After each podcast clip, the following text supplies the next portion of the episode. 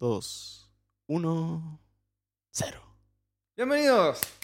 Eh, Pu- Tenemos mucho público hoy día en el estudio. Estamos nuevamente en nuestro estudio improvisado eh, de- que le va a molestar a los audiófilos como nosotros, que somos muy audiófilos. Ah, ah, somos una mierda, somos una basura.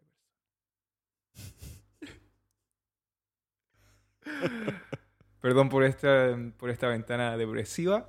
No, no, el corona no me ha hecho mal. No, no es el corona, no es el encierro, te lo juro. Es la vacuna. Es la vacuna, me puse la... Me vacunaron. Yo me Ah. vacuné hace dos días nomás. Hace dos días. La segunda. La segunda, ¿con cuál te pusiste? La Pfizer. Ah, ah, te pusiste esa. ¿Eh? Ah, yo me, me tocó moderna. Estoy moderno. Estoy moderno, por eso que hablamos de estos temas que son tan modernos. Post- Son post- bien, bien modernos. ¿Qué vamos a hablar hoy día? Vamos a hablar de algo que es uno de los tres grandes usos para las cripto, para los smart contracts, de que nos van a tener muchas novedades para los próximos años.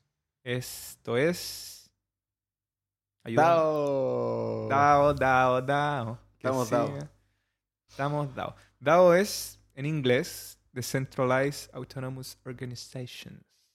O sea, una organización autónoma descentralizada. Exacto, esa sería la traducción al Spanish. Al Spanish. ¿Y de qué se trata esto, pues, Américo? A ver. A ver, a ver, ¿cómo te explico? Bueno, esto, al igual que todo, como lo hemos hablado ya en los programas, los plebellitos, plebeyitas que nos han escuchado con anterioridad, esto sigue siendo tecnología en desarrollo, experimental. Eh, todo lo que se está haciendo se construye sobre la marcha y falta mucho que desarrollar. Así que si usted se está informando ahora, está súper temprano. Si le interesa el tema, hay mucho tiempo para educarnos, para crear nuestras propias instancias. Por eso les invitamos a seguir escuchándonos, a ponernos me gusta, guardarnos en sus redes sociales. Pronto vamos a sacar nuestros capítulos en formato audiovisual. Claro. Así que estén idea. atentos. Esto es el inicio, lo que hemos, lo que han escuchado hasta ahora, los podcasts y todo esto, todo este jaleo, este, por no decir palabras soeces, de hueveo, de hueveo. Es el inicio. ¿Para no bueno, decirlo o para...? perdón, borra eso, Ya. borra eso ya. Bueno, em, son todo teorías, ¿cierto? No se están llevando full a la práctica, pero sí se está construyendo sobre la marcha. Es un código, son smart contracts, contratos inteligentes, ¿cierto? En donde el código, que son estos contratos, por decirlo de otra forma, el código computacional, automatiza las interacciones entre los miembros de organizaciones, de esta, organiz- perdón, de esta organización, eh, sin ningún tipo de cargo de confianza entre medio ni jerarquía. ¿ya? Los, los participantes de las organizaciones autónomas descentralizadas, el- los tres nombres en realidad son bastante descriptivos de qué es y cómo funciona. eh, deciden las reglas por sí mismos, los participantes. Ya no hay un comité eh, directivo que decide las cosas por los demás, ¿cierto? Y en lo que se da lo que ya hemos hablado anteriormente, el, el problema de la tercera parte, o eh, ¿qué otro nombre tiene? No me acuerdo.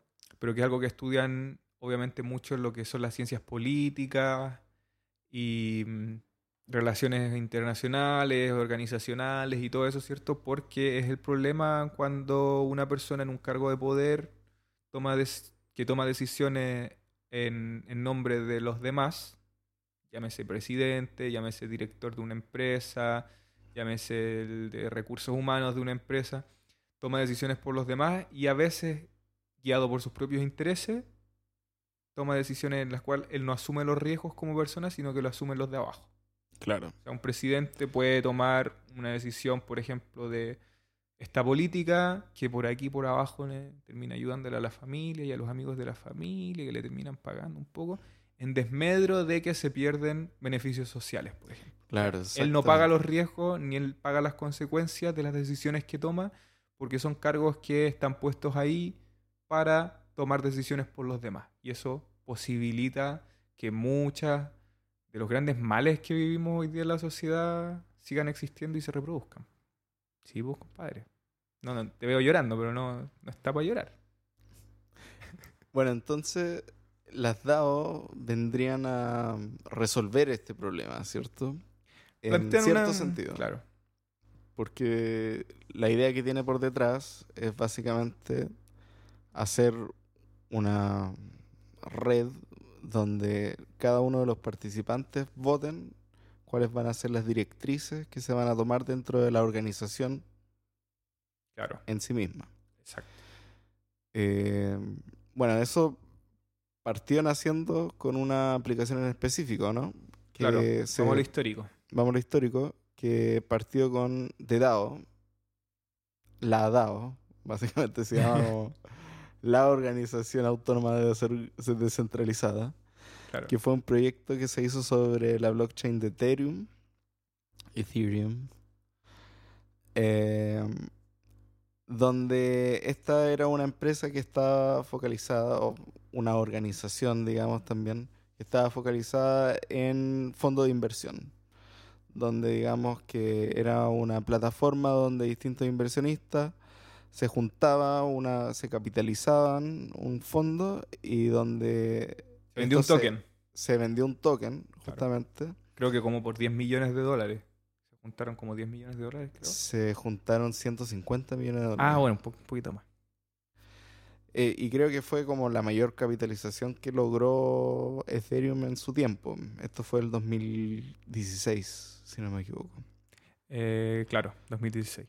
Y esto se construyó sobre la base de una, un contrato inteligente. Eso es, bueno, para que ocurran, para que existan las DAO tienen que existir los contratos inteligentes, que es muy importante. Claro. Entonces, bajo este concepto de contrato inteligente dijeron, ah, claro, podemos hacer un sistema de votación dentro del contrato inteligente donde cada una de las personas que poseen un token tienen la capacidad de asumir un voto también. Entonces, eh, se, se hizo este fondo donde las personas eh, tenían eh, la capacidad de votar por distintas eh, empresas, digamos, o startups, también de uso descentralizado, o sea, también proyectos que están construidos bas- bajo la lógica de la blockchain. Y donde las personas pudieran invertir sin un intermediario y donde cada una de las personas pudieran Tomar eh, decisiones. tomar las decisiones. Pero sin que hubiera como un manager de la. Sin de que la hubiera un cuenta. Una de las cosas sí que, bueno, he escuchado es que eh, parece que no fue tan así porque las empresas que votaron, que se votaron, eran curadas. Fueron cura- curadas anteriormente. Había una curatoría ya. hubo una curatoría anteriormente. Entonces, no era así como que cualquier empresa podría participar dentro de, de DAO, Claro. sino que hubo una, cur- una curatoría previa y em, eso quedó como en, no me acuerdo el número de empresas, pero digamos 10 empresas. Y de ahí se decidían sobre la cantidad de tokens que tenían, la capacidad de votación que tenía la persona, se votaba. Ya. El problema es que alguien encontró un- una debilidad dentro del mismo contrato inteligente que se había hecho Ya. eh, y se fugó un montón de plata. La típica. La, la típica. y al parecer toda la plata se fue a un solo mm, proyecto. Ya. Y el proyecto eh, fue malversado y después se- esa plata se fue hacia una sola cuenta. Ya. y al final se la llevó una sola persona. O sea, Ah. un, un hacker. Entre medio alguien descubrió esa plata, se llevaron otros hackers como hackers buenos, digamos, descubrieron la misma falta y sacaron, sacaron el resto de la plata a otras cuentas que después redepositaron en las cuentas de las personas de dado.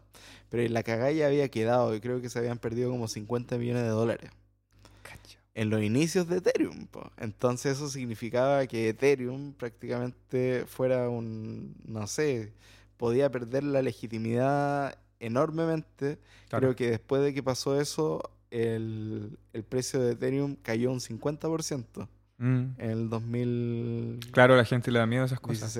Creen que, que te va a desaparecer la plata de la billetera.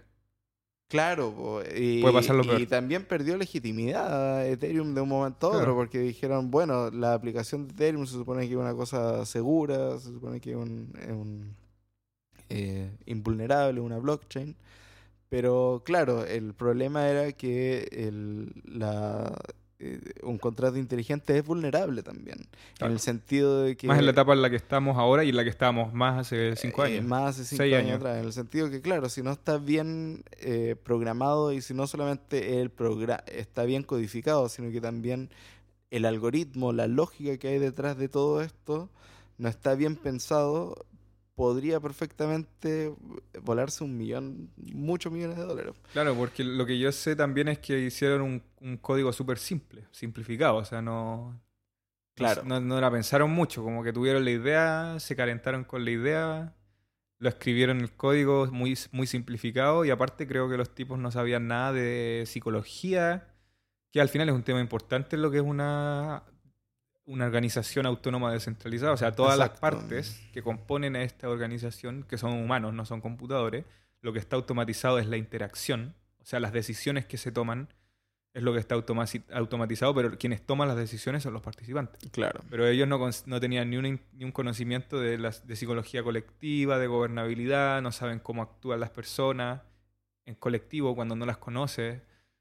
Asumían ellos, por ejemplo, varias cosas que no... Claro, pues habían, a- a- a- se asumía que la gente que no que eran inversores minoritarios iban a seguir la, lo que hacían los inversionistas eh, mayoritarios. que ellos supuestamente son los que mejor se informan y van a tomar la mejor decisión de inversión.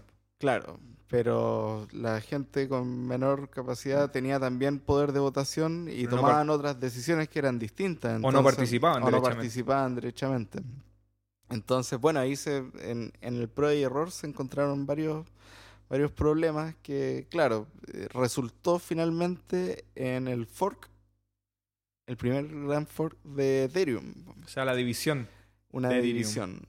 Entonces, en, en ese bloque, básicamente, donde se había ocurrido esto, se decidió también con toda la red de Ethereum para contrarrestar, digamos, todos estos problemas que habían acarreado en la baja del precio de Ethereum, la pérdida de confianza, eh, hacer un fork, que quiere decir una división, o sea, se vuelve hacia atrás, hacia ese bloque, y digamos a se bloques borró, anteriores al, robo. y se borró el bloque, los bloques anteriores al robo. Entonces, como si no hubiera pasado nada. Ya. Básicamente. Ahí le pusieron rebobinar. Le pusieron rebobinar y digamos ahí partió de nuevo Ethereum, continuó Ethereum y eh, se creó Ethereum Classics, que serían los que no estaban de acuerdo con esto, porque también había un grupo de personas que obviamente no estaba de acuerdo con qué era lo que estaba ocurriendo con Ethereum, porque se supone que es una cosa que no debería tener censura y que no debería tener ningún tipo de limitación finalmente al, eh, Una decisión un poco a, una, jerárquica a igual. una a una decisión que finalmente es parte nomás del bloque. O sea, se perdió la plata, se perdió la plata. Fue por problemas del mismo, de la misma código y de la fue por errores humanos, obviamente. Pero eso no quiere decir de que debería uno como tomar decisiones sobre el blockchain. Entonces, ahí aparece Ethereum Classics. Claro. Igual lo bueno es que- en, esa, en ese tiempo Ethereum era más chico. No se conocía Era más chico, pero- era, Claro. costaba, debe haber costado con suerte 5 dólares. Claro. Gente perdió un montón de plata, si parecen. O sea, podría haber perdido un montón de plata en, por esa situación. Claro. Bueno, Bueno, y lo bueno es que, claro, se duplicó la cadena. ¿Y qué es lo que pasó? Que Ethereum Classics, toda la gente que tenía plata, tenía Ether, también pasaron a tener Ethereum Classics. Entonces Claro. se duplicó todo lo que antes había ocurrido, se duplicó la blockchain y toda la gente que tenía plata en Ethereum también tenía plata en Ethereum Classics. Así Claro. que igual convenía, digamos, pero el, pero eso se bifurcó, se, se creó una nueva, un- una nueva blockchain. Que, claro que es con la copia del anterior más los cambios nuevos. Más los cambios nuevos. Hasta antes del bloque donde se ocurrió el, el- el- el robo, ¿cierto? Que Sí, fue el bloque ah, 1.920.000, para ser exacto. sí. Bueno, esa fue la triste historia de, de DAO. La DAO. De DAO. Bueno, lo que pasa después en la historia del desarrollo. que- bueno, de DAO crea el concepto de DAO, ¿cierto? De hecho, el token de gobernabilidad, el- el token que te permite participar en los mecanismos de votación, Mm. se llamaba DAO. Y después nace la ya más conocida y que sigue viva hasta, hasta el día de hoy, MakerDAO. MakerDAO es una, es una fundación. Es decir, todavía no funciona de manera autónoma y descentralizada, funciona con empleados. Tiene gente que trabaja en la vida real eh, en el código que eventualmente, de hecho lo más interesante es que ellos anunciaron eh, hace un par de semanas de que a fin de este año van a, em- va a diluirse la fundación, es decir, los ya no van a tener empleados y todo el funcionamiento de, de este protocolo y de esta, y de esta plataforma va a ser absolutamente controlado por la organización autónoma descentralizada, es decir, por los participantes y por los que tienen el token de gobernabilidad de este protocolo, que es el Maker, ¿cierto? MKR, que ahora está por los 2000 y, y pico de, y pico de precio. Em, ¿Qué es esta, Make- esta fundación MakerDAO que creó? Que bueno, Maker ahora, de hecho para ser exacto, está en 3.447 dólares. ¿Podríamos nombrar si de qué se trata MakerDAO? Maker, entonces? sí. Se trata de. eh, bueno, primero que nada hicieron un una stablecoin descentralizada, que sería la primera stablecoin descentralizada. eh, en el sentido en que es- está. Vale un dólar, pero no, no son dólares los que. los que. Los, Los- los que claro. están en una cuenta bancaria y por Mm. lo tanto crean un token a partir de un dólar guardado en una cuenta como es USD Tether o USD Coin, USDC, Claro, se ¿cierto? supone que todas las stablecoin como Tether están tienen colateralizada en un dólar. En un dólar. O, O sea, sea, Tether es- los son- dueños de Tether tienen supuestamente toda la no sé cuántos millones está valorizado Tether actualmente, pero todos los Tether que están repartidos en- Sí. están valorizados en dólares. Se supone que uno puede sacar la plata de Tether en dólares, supuestamente. no sacar, o sea, no puede sacarla, pero se supone que por un Tether hay un, Claro. hay un colateral en una cuenta en un dólar Claro. eh, estadounidense. O en cosas equivalentes a un dólar. Pueden ser Mm. bonos. O ahora ya, ya no están. Antes era solo en dólares. O sea, un tether, un dólar. Ahora puede estar en otros activos que finalmente hacen un- una capitalización equivalente al nive- a la cantidad de USD tethers que hay en circulación. Claro. Bueno, DAI no es así. No hay dólares detrás. No hay bonos de gobierno que valen dólares, sino que la, la stablecoin tiene un- su mecanismo, su código, apunta siempre a que cueste un dólar y está colateralizada en Ethereum, no en dólares. No en dólares. O sea, para crear, uno puede crear sus DAI, que valen cada uno un dólar por siempre, por eso es una stablecoin o una, Claro. o una moneda estable, que se llama DAI, no se llama USD algo, se llama DAI. Em, está colate- colateralizada en Ether. O sea, uno puede crear sus propios DAI si es que deposita sus Ether en un contrato inteligente. Ahí, si uno quiere saber más de, la, de, la- de cómo se crean, cómo tener DAI, pueden investigarlo en MakerDAO o en Wikipedia, buscar DAI. Em, pero lo interesante es que, por ejemplo, uno ya no tendría la necesidad de vender sus Ether para poder usar cierta parte del valor de esos Ether para otras cosas. Comprar otra cripto que está muy barata, para usar esos dólares, incluso para retirar parte de esa plata sin necesidad de vender tus, tus Ether. Sino Ya. que cuando tú devuelves esos DAI, puedes recuperar tu Ether de vuelta. Entonces Ah, es como es pedir como- un préstamo. Es como Es que similar. le pedí un préstamo. Claro. Ah, y otro- las otras funciones de MakerDAO es justamente esto: eh, préstamos depositando criptos. Puedes pedir préstamos y eh, de- hay depósitos. Ya. ¿cierto? Depósitos como lo que hay en los bancos, que uno deposita su- sus dólares, sus pesos, su. no sé lo que. ¿Es una DeFi esto? O... Es una. Es una Al DeFi, final ya. sí. Al final, las DAO son los mecanismos de gobernabilidad de las DeFi. Exacto. Si las finanzas son realmente descentralizadas, tiene que haber una forma en que los participantes toman parte y deciden las cosas. Y esa forma de participación tiene que materializarse en una organización autónoma descentralizada. Ya, perfecto. Al final es el mecanismo de participación. El mecanismo de toma de decisiones dentro Claro. de... Y lo interesante al final es que MakerDAO sería como, digamos, la primera DAO que, que ha funcionado y la primera que va a llegar efectivamente a ser autónoma a fin de año. Ah, perfecto. fin Una- de año no va a haber fundación humana detrás de MakerDAO. Un- una consulta. Dentro de ya, Maker, por ejemplo, uno tiene el token que es Maker, que es el token que se valoriza, Sí. digamos, que fluctúa en, en el mercado de las cripto.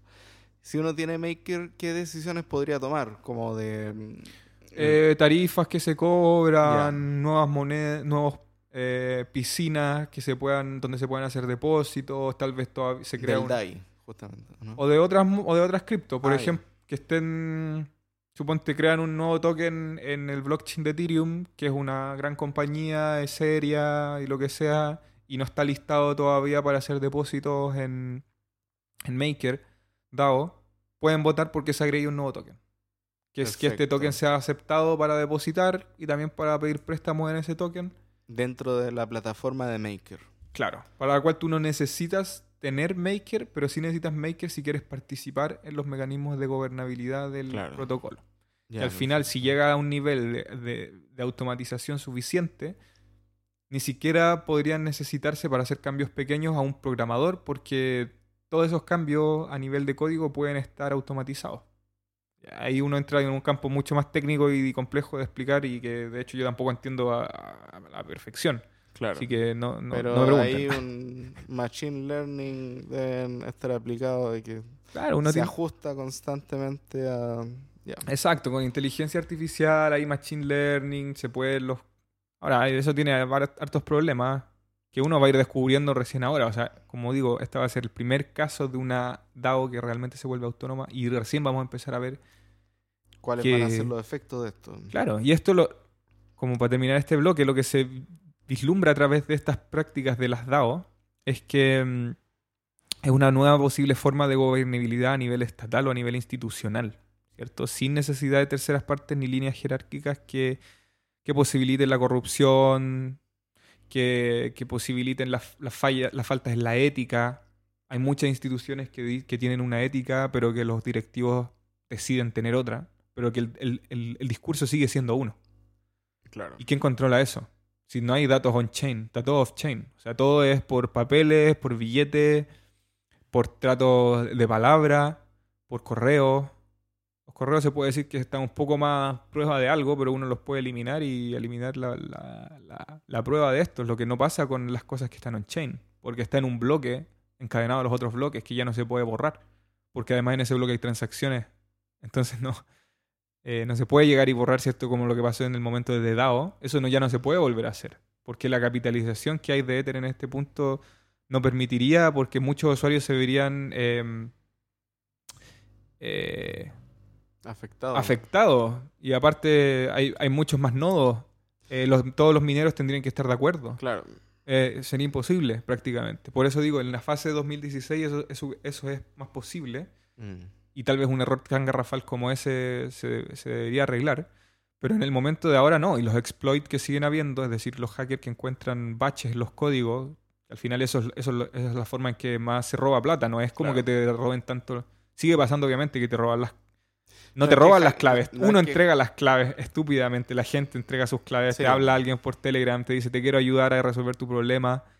Dame tu clave. Y, y la gente le da las claves a veces. No todos.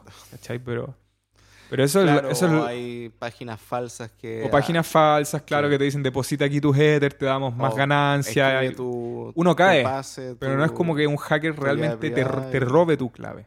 Claro. Lo que, lo que están haciendo, una más que hackers, son crackers, encuentran errores en los códigos de los contratos inteligentes y de los contratos sacan la plata. No, no le roban a las personas, roban directamente a los contratos que tienen millones ahí guardados. Bueno, sigamos con la siguiente, Claro. Y siguiente parte. eh, es una parte muy simple, cortita. ¿Cómo se, ¿De dónde nacen estas DAOs? ¿Cómo se crean las DAOs? Bueno, como dijimos, son contratos inteligentes y al menos hasta ahora siempre o casi siempre han requerido de un token de gobernabilidad. Es decir, un token que represente tu poder de votación. Como... Eso, en, duras palabras, eso. No es fácil del punto de- no solo del punto de vista técnico, porque no solamente hay que saber crear contratos inteligentes y las reglas que rigen esos contratos, sino que también hay que tener una cierta eh, experiencia y una cierta capacidad de experimentar en materia de psicología colectiva, saber algo de gobernabilidad, o sea, cómo operan los, los estados o las organizaciones, cómo se toman las decisiones, cómo transformar el modelo piramidal, ¿cierto? De, de jefe, manager, empleado en un modelo rizómico. No, es donde como- todos participan en las decisiones. Claro, y cómo, cómo en el fondo tomar buenas decisiones, cómo asegurar que todos estén informados, cómo asegurar de que las decisiones, eso, tomar buenas decisiones, ¿no? Las decisiones que se tomen son las mejores en base a la línea ética de la organización. Claro, porque no porque la decisión sea tomada por la mayoría va a ser la mejor decisión. Yo creo que esa es como Como la que cumple con la ética fundacional de la organización. Por ejemplo, si fuera una ONG. O sea, Mm. ¿por qué una ONG? Porque eso es una cosa que pasa mucho, por ejemplo, toman servicios de privados que al final son empresas de los familiares de los directivos, por ejemplo. O sea, eso es una falta a la ética. Claro, Pero del punto de vista de que la ONG tiene que tomar los servicios, los tiene que tomar, ¿cachai? Y no hay información que quede on-chain de eso, entonces tampoco se puede como... Sea, alguien tendría que tener pruebas, llevarlo a juicio, pagar un abogado. Todas estas barreras que te pone el sistema off-chain para poder hacer valer las leyes. En este caso, las cosas cambian. Cambia el, funcionamiento del juego. Y también hay que saber cómo funcionan las interacciones sociales. O sea, hay que saber algo de sociología. Es una cosa multidisciplinaria. O sea, las DAOs no es simplemente no es saber código. claro, no es solo programación. No puede ser solamente programación. Así va a fallar. Mm. Pero, suponte, hay, unas, hay ciertas plataformas que te permiten, volviendo a la pregunta, ¿cómo se crean las DAOs? Hay ciertas plataformas que te permiten crear DAOs casi automáticamente. Son como plantillas para crear organizaciones autónomas descentralizadas en 30 minutos.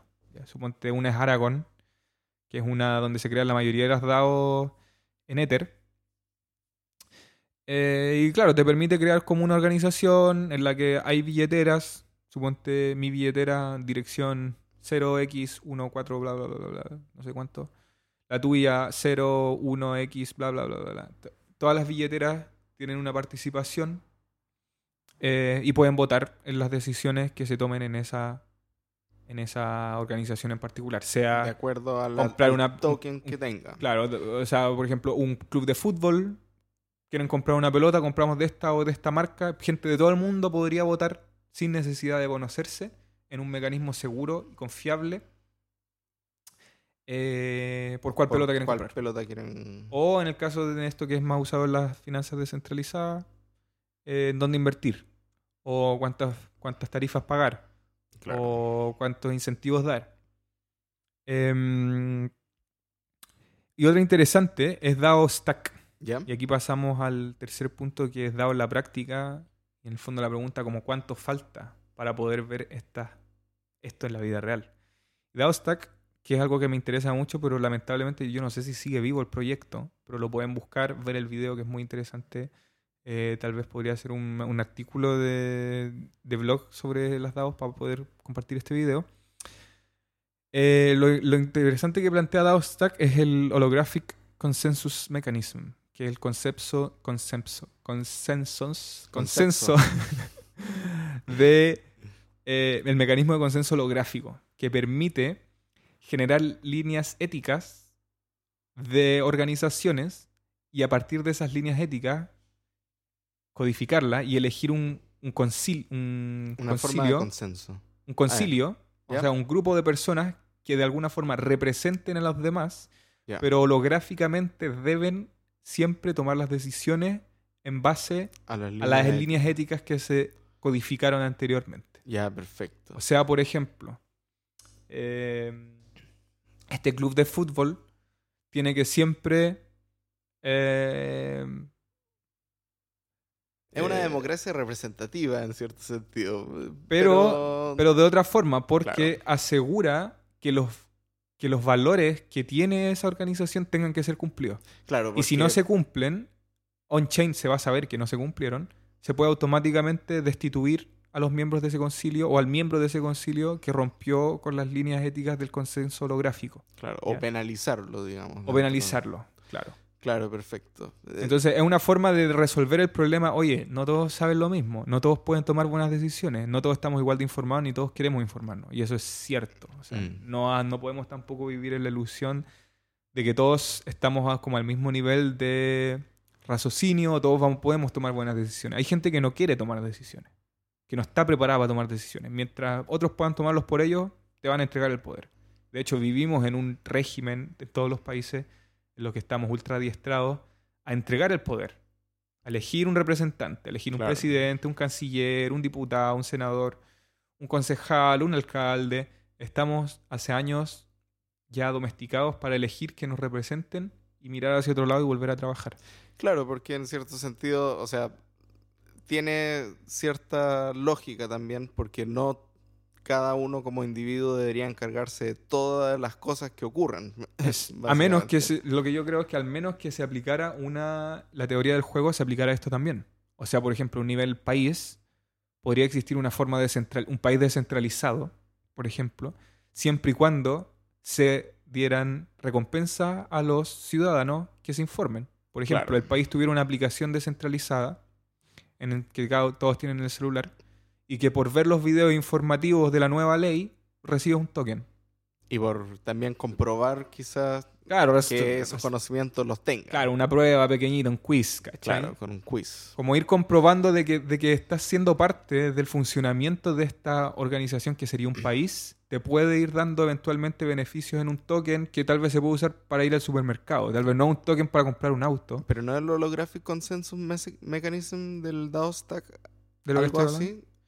Eh, mm, no, lo que ellos plantean es más que nada que puede, puede igualmente haber como una representatividad siempre y cuando los, los conflictos éticos o, los, o los- o los- los cánones valóricos como de la organización sean codificados y entonces el concilio solo pueda actuar en base a lo que a los mandatos que generaron que digamos, generaron las bases, que se, que se originaron originalmente, claro, la- lo que la génesis de esa organización creó. Y si se cambian, también todos tendrían que votar. Pero al final las personas no pueden hacer lo que quieran. Ya, o sea, estos perfecto. representantes ya no pueden, ya no son representantes que pueden hacer lo que quieran y nadie va a saber. Sino que tienen que estar en las líneas de valóricas y éticas que se definen para esa organización. Claro, lo que tú planteas. lo que yo planteo es teoría del juego en la participación ciudadana. que son retribuidos por su, cap- su capacidad de mejor eh, toma de decisiones como ciudadanos. Por- Claro, o sea, el- lo que pasa es que las- mi, mi diagnóstico es que las personas ahora votamos y no vemos nada a cambio. O sea, no se nos retribuye algo bueno por participar. Solamente vemos que la corrupción sigue, los escándalos ah, de corrupción siguen, eh, los políticos siguen siendo los familiares de los dueños de las automotoras, de las Claro. empresas de gasolina, de las, agro- de las agroindustrias, de las minerías. Y eso no se penaliza. Entonces, ¿cómo cuál, la teoría del juego está inversa? No se está incentivando a la gente a participar, se está desincentivando la participación. constantemente. Porque constantemente vemos en nuestra vida cotidiana que participar no sirve de nada. O sea, no quiero hacer. Yo sigo yendo a votar, ¿ya? Pero no creo, en realidad, en la votación. Porque no creo que ningún partido, no creo que ninguna persona política pueda representar realmente a el bienestar colectivo. Porque creo que todas las personas que estén buscando ese cargo político tienen algo en su ego que los está buscando simplemente solucionar sus problemas personales y representar los intereses de ellos, de su grupo económico, en cargos políticos para poder tomar esas decisiones. Entonces, no hay, no hay un incentivo para que la gente de escasos recursos, digamos los pobres del mundo, de Latinoamérica, vayan a votar. Porque ¿por qué voy a ir a votar si la élite está muy lejana a mí? O sea, no tienen idea de lo que tengo que vivir para poder comer pan y tomar té. Claro, y hay una desinformación muy grande, los medios están controlados por... También por estas mismas la- elites, La, claro. misma elite, entonces es muy Elites. difícil, muy difícil que gran parte de la población marginalizada pueda... Claro, por eso. Claro, entonces justamente este tipo de organización, digamos, esta, estas potencialidades que permiten las DAO, entregan eh, quizás nuevas formas de imaginar un futuro democrático. Claro, un futuro que realmente es democrático, porque al menos lo que pasa, al menos en nuestro país, en Chile, y creo que estoy casi seguro de que pasa en toda Latinoamérica y casi en todo el mundo, es que lo que no hay, lo que hay no es democracia, es partidocracia. Claro, O sea, el poder se disputa entre partidos. sí. Que al menos en Chile el 5% de Chile es militante. Es decir, entre el 5% de Chile se disputa el poder. O sea, el 95% de las personas no tiene nada que hacer, porque no formáis parte de un partido político. y las leyes te ponen miles de barreras si quieres como independiente hacer una carrera política. Sí, no existe, ¿no? no o sea, existe la posibilidad. rindiéndote porque aparte hay, un- hay una hay corrupción, hay una red de corrupción enorme Claro. detrás. Que digamos que el, el partido político, en teoría, eh, no, no es tan malo porque es una forma de representar las ideas de muchos en un grupo de personas. El problema es que justamente esto se está concentrando, como ocurre con el poder en general, en pocas personas. Sí, desde 1900 que se o sea, tenemos el mismo sistema hace 200, Partidista, 300 años Claro. que no considera que ahora tenemos redes sociales, tenemos tecnología. O sea, es un sistema que está obsoleto. Sí. En mi opinión, estamos en un sistema político que está obsoletísimo. No solo el sistema político, sino que el sistema legis- el poder legislativo, el poder judicial y el poder eh, ejecutivo, las tres como pilares de toda la sociedad que conocemos ahora en todos los países del mundo occidental, oriental y lo que sea, están obsoletos. Porque no consideran esto, no consideran la, la participación ciudadana, la recompensa. No recom- no- Claro, Seguimos en- considerando como que recién salieron los autos. Sí, siguen considerando que la gente tampoco está muy capacitada supuestamente para tomar decisiones. Entonces, digamos, este mecanismo que, digamos, que fuera impulsado por un grupo político actual es, es- es una cosa bien utópica actualmente porque no, no, no representaría los intereses justamente de, un, de los grupo- grupos de la élite, de que la gente tenga más incentivo para participar dentro de la política. Eh, pero es una idea súper buena. O sea, yo lo, lo veo y lo imagino y digo, bueno, si la gente está más informada y tiene mayor capacidad de, de, retención, digamos, de la toma de decisiones, y eso lo retribuye a las personas eh, para que ellos tengan mayor capacidad también dentro de las tomas de decisiones, dentro de un lineamiento ético preestablecido que sea toda la información on-chain para que la gente cuando, si es que toma decisiones que no van con esos lineamientos, sean penalizadas o sean expulsadas, permitiría que eh, podamos tener una forma mucho más limpia, de, transparente y más eficiente finalmente de toma de decisiones. Claro, y que no sí- solamente la decisión de una mayoría como acéfala, digamos, en Sí. cierto sentido, que, porque la- el voto de la mayoría normalmente, o sea, uno no sabe, el- sale la derecha muchas veces, por ejemplo, en Chile, o sea, estoy aquí informando. uno y un uno en Chile, en realidad. En. Chile es como uno derecha, uno izquierda, uno- pero todos son centro izquierda, centro derecha, centro izquierda, centro derecha. Claro, y el Chile. problema es que el- hay muchas veces donde no se toman mandatos, como tú decías anteriormente, que no, no eh, se vota por un, una, Una cara. Claro, un una cara. programa, que- supuestamente. Un programa político que eh, eso, ¿quién se encarga de verificar que eso, ese proyecto político se, se siguió? O sea, Exacto. eso pasa solamente durante su candidatura y después es de para el eso, debate y para el circo. para el debate del círculo y después, Después agarran el, el programa, lo arrugan, lo votan y a llamar a los empresarios. claro, O sea, y, ¿quién- empie- y empiezan a ver eh, las cosas, o se empiezan a hacer las cosas como se pueden también.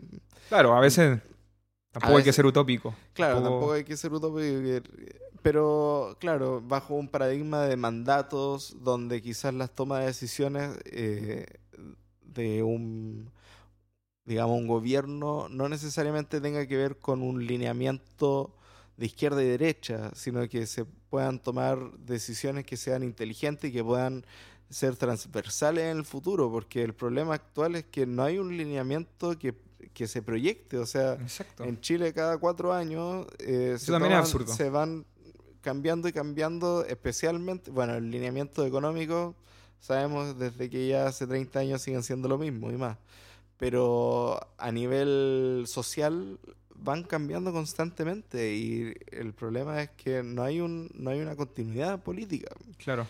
Entonces, bueno, esos son problemas de la democracia actual que podrían ser solucionados gracias a un alado. Sí. Que- No, no, y esto da mucho que hablar. Podríamos hacer, de hecho, un programa que toque, tal vez, queremos también, bueno, ir invitando gente, eh, qué sé yo, un cientista político, un, un joven, jovencilla, jovencillo que esté en ese campo, que nos pueda ir como ir dando esas, esas visiones. Y así que vamos a ir, obviamente, hablando de todos estos temas. Vamos a sacar también pronto, desde el capítulo 10 en adelante, al menos el plan eh, ya sacarlo en audiovisual y, y ir masificándonos nuestra, nuestra, nuestra entrega de información fácil, digerible y en el, en el lenguaje más, más cotidiano posible para ir desmitificando y desencriptando la cripto.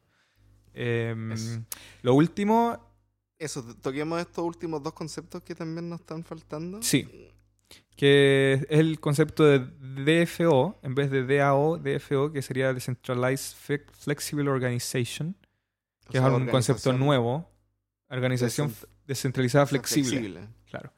Que es un concepto nuevo que vienen haciendo, yo diría, el 2020 o tal vez desde el 2019. Hay un, de hecho, ya hay un, e- en, en Ether hay una DFO Hub eh, donde uno puede construir su Decentralized Flexible Organization, que es básicamente, no es que compita con las DAO, sino que es como algo que resuelve el problema de cómo llegar a la descentralización. Cómo, porque no se puede llegar de una. O sea, no puede hacer un código que sea descentralizado de una y listo, ¡pum! Eso es el problema que pasó con The DAO. Claro, Eh, porque- Si se robaron la plata, ya no se podía prácticamente arreglar el, el core del código, el núcleo del código, y lo codificaron mal, no lo testearon, todo quedó mal. Entonces Claro. las DFO lo que permiten es como, es como hacer como una startup sin fundadores. O sea, puede haber una idea en la que la gente sea una de manera flexible y está más que nada orientado en la fase de desarrollo Del Y- nuevo proyecto. Claro, en la fase, claro, en las fases como tempranas del proyecto, más que directamente en el en cómo la gobernabilidad, que serían las DAO, ya cuando ya está todo automatizado, funcionando por sí solo y los participantes toman las decisiones y eso se, se ejecuta automáticamente. En las DFO es todo más flexible. O sea, es más em, O sea, el contrato aún no está completamente escrito. Claro, de hecho puede ser que cambie la idea Claro. original. Puede ser que en el, en el camino te das cuenta, en el camino del, del- del desarrollo de esta aplicación descentralizada te das cuenta de que no era por ahí. Fue una mala idea. O sea, ese- esa idea no funciona. Hay que cambiarla a esta Y en vez de X. E ir flexibilizando el camino para que una vez terminada esa, des- esa aplicación descentralizada, ya se pueda abrir una DAO que finalmente toma las decisiones de manera auto- eh, ah, automatizada. Sí, Claro. y donde la gente pueda votar, Claro. etcétera. Es como la fa- para la fase de desarrollo e implementación de la aplicación descentralizada, una vez terminada esa fase, que sería con la DFO, para levantar fondos, para ir siendo cierto flexible con el funcionamiento de, de esta cuestión, una vez terminado, evoluciona la DAO. Perfecto. Y ahí la DAO puede tomar la, la- la gobernabilidad, puede lanzarse el mecanismo de gobernabilidad mismo de esta aplicación. Claro. Y claro, bueno, esa era la, la palabra en realidad correcta, ¿ah? Aplicación descentralizada o DApp, para hablar de MakerDAO. O sea, MakerDAO es una DApp. En realidad una una plataforma... Claro, porque el DAO es su mecanismo de gobernabilidad. Claro, cómo se toman las decisiones. Cómo se toman las decisiones, justamente. Y para terminar, bueno, eh, podríamos hacer una visión más o menos hacia el futuro. De lo que. Claro. O sea, claro, lo que igual hemos dado un par de ejemplos de eso. O sea, podrían ser empresas, startups que no tienen dueño, sino que es, es un grupo colectivo. Un grupo colectivo de. eh, instituciones en las que ya no hay directivos que toman las decisiones, sino que son los, los participantes, países. El ejemplo que dábamos de un país descentralizado en donde se incentiva la participación y por tanto la gente siente el llamado a participar Claro. y se les reducen impuestos por participar o se les da un token que se usa para comprar bienes de, de primer, de primera necesidad. Claro. Eh, le- un sistema que permita a la gente sentirse parte del sistema en el que está viviendo es un sistema que va a ir siempre subsanando los problemas que tiene, ir, ir eh, desarrollándose hacia un bienestar eh, general, ¿cierto? Y que no, no responda necesariamente de izquierda o derecha, o sea, es este sistema partidista eh, absurdo que solamente como que busca polarizar entre eres del equipo blanco o del equipo negro, no tiene sentido. Claro. un- una cosa con mayor matices, finalmente. más matices y entender de que no, no es el uno o el otro, o sea, hay, hay toda una gama de colores, hay una paleta de colores, no es solo blanco, negro y el gris entre medio, o sea, hay rojo, hay verde, hay azul, hay magenta, hay cian, Hay, hay, C39. tre- hay 300 millones de colores, ¿cachai? No hay... eh, Claro, no hay límite realmente. no hay límites, no, Es, No. no es solo luminancia. No es solo blanco y negro, ¿cierto? No es solo luz o oscuridad. Hay verde, hay árboles, hay aire, hay muchas otras cosas que Claro. considerar. Eso pues amigos, plebeyos, plebeyas, tengo hambre, quiero comer. Sí, Así que bueno, es eso. ¿Qué más? sí, no, estamos bien. Estamos terminando ahora. Me gustan los programas compactos. ¿Cuántos fueron? Unos 40 minutitos. Gracias por escucharnos hasta el final. Eh, síganos en nuestro Instagram, en nuestro blog. Eh, apóyennos. Y únanse al grupo. Tenemos un grupo de Telegram también. Ahí podemos hablar más y más en directo. Y, Y podemos cualquier- dar pistas también ahí de, de- O de- manden el video del que hablaron, manden el artículo del que hablaron. de proyectos que están ahora dando vueltas. Y si es que Claro. Oye, y interesa. estamos, estamos en verde de nuevo. No hemos- nosotros no hablamos mucho de precio, ni, de- ni especulamos mucho. Compren Bitcoin, compren no sé qué. Estamos en verde, eso es lo único que vamos a decir. Lo único que vamos a decir, estamos en verde. Estamos, estamos en verde y estamos en verde. No. Pero parece que, para cerrar con una pequeña especulación de mi parte, parece que empezó una nueva, una nueva carrera alcista que probablemente para el próximo año nos pueda traer muy buenas noticias. Bueno, hagan lo que quieran con esa información, pero no pierdan plata, por favor. Pero igual, igual equivocarse está bien. Equivocarse es parte. Ya, un abrazo. Un abrazo, un beso, un, un, un de todo. Que les un vaya bien. Y un adiós. Una rosa. Chao.